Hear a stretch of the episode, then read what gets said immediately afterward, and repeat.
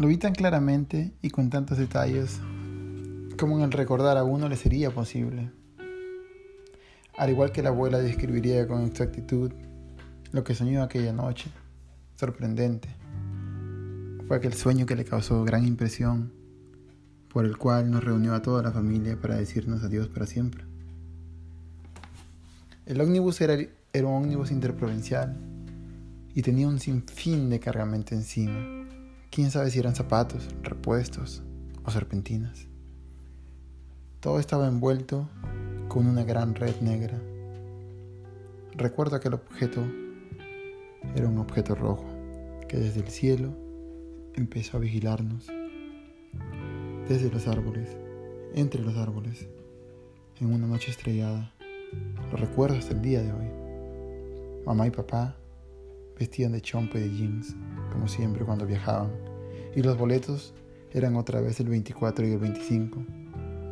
Y fue subiendo las montañas azules camino a Santiago de Chuco, en un paisaje oblicuo, cóncavo y convexo, complejo, pero casi nunca llano.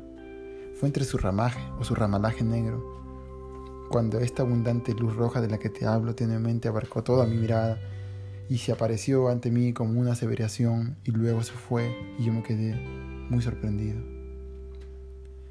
pensando que mis ojos me habían engañado. Pero inmediatamente, como si el objeto leyera detalladamente mis pensamientos, volvió a aparecer frente a mí. ¡Pum! Allí otra vez estaba. Y cada vez que regresaba se hacía más luminoso solamente para apartar toda duda mía. Los bordes de aquella nave eran extraños y tan perfectos, como si fuera una invitación a algo completamente antinatural. El objeto me hablaba y no usaba el lenguaje. De pronto entendí que yo también le respondía, solamente con mi mirada. Su tamaño podría haber sido como el de una casita pequeña. Pronto me di cuenta que el objeto tenía el mismo poder sobre mí como el poder que yo ejercía sobre él, por el cual en un momento en el que lo tuve yo centrado lo atrapé entre mis ojos con el poder de mi mirada y no lo dejé escapar más. Y sin perder el tiempo con la mano derecha, Traté de despertar a mi hermano José, dormido sobre las piernas de papá. Él, con cinco años y medio bien cumplidos, sí sabría qué hacer. Además, en esta delicada situación, presentí que mis padres no me creerían. Finalmente despertó y escuchó toda mi historia, como los niños de cinco años y medio escuchan las historias, tan sorprendidos.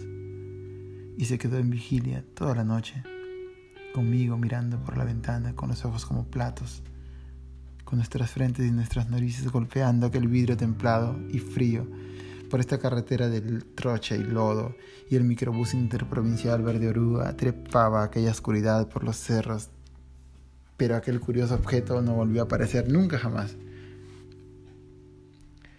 Yo sé que era un platillo volador, era un platillo volador de lunas polarizadas y de luces rojas y azules, era un platillo volador que vivía en las montañas como si fuera un carro patrullero o un carro de policía, pero con las luces hacia adentro, como si fuera una discoteca sin bailarines. yo no lo he olvidado y nunca lo olvidaré. Con el tiempo he agregado a aquel recuerdo cosas que no he querido olvidar, como el olor a cigarrillo, la primera vez que entré a una discoteca que se llamaba El Flamingo y sonaba la canción Give Me the Power de Molotov. Y había una chica que se apellidaba Rosado pero de la cual he olvidado su nombre. Recuerdo el olor a sudor de los adolescentes tan bellos y perfumados.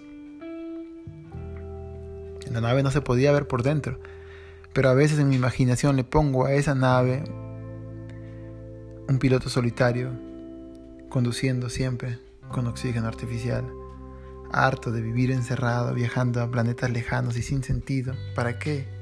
Siempre aburrido en su pobre cuarto de luz roja, a veces le pongo hasta mis primas y a sus amigos mayores bailando con sus peinados de los ochentas y sus vestidos brillantes para que lo acompañen, para que acompañen a este eterno piloto de aquella nave solitaria. Con el pasar de los años, aquella noche estrellada se ha llenado de polución y atrás de las montañas me doy cuenta que ya no está Santiago de Chuco, sino más bien el distrito del Cerro Pesqueda, Florencia de Mora, la playa malograda de Buenos Aires, la urbanización La Rinconada. El objeto Tenía unas ventanas muy grandes, como las de un bus, como las del bus en que viajábamos por esta carretera de abismos. Con el tiempo fui agregando más cosas y usé mi platillo volador como si fuera papel para hacer la lista del mercado. Agregué, por ejemplo, tomates, cebolla, culantro y cebolla china para cuando iba al mercado mayorista. Cualquier cosa que no quería olvidar, a solo el kilo de mandarinas, lo ponía ahí adentro, en mi platillo volador. En aquel viaje, yo también llevaba unos jeans y unas zapatillas grises que en vez de pasador tenían pega-pega. Eran mis zapatillas favoritas, tampoco las he olvidado, nunca las olvidaré. Fin.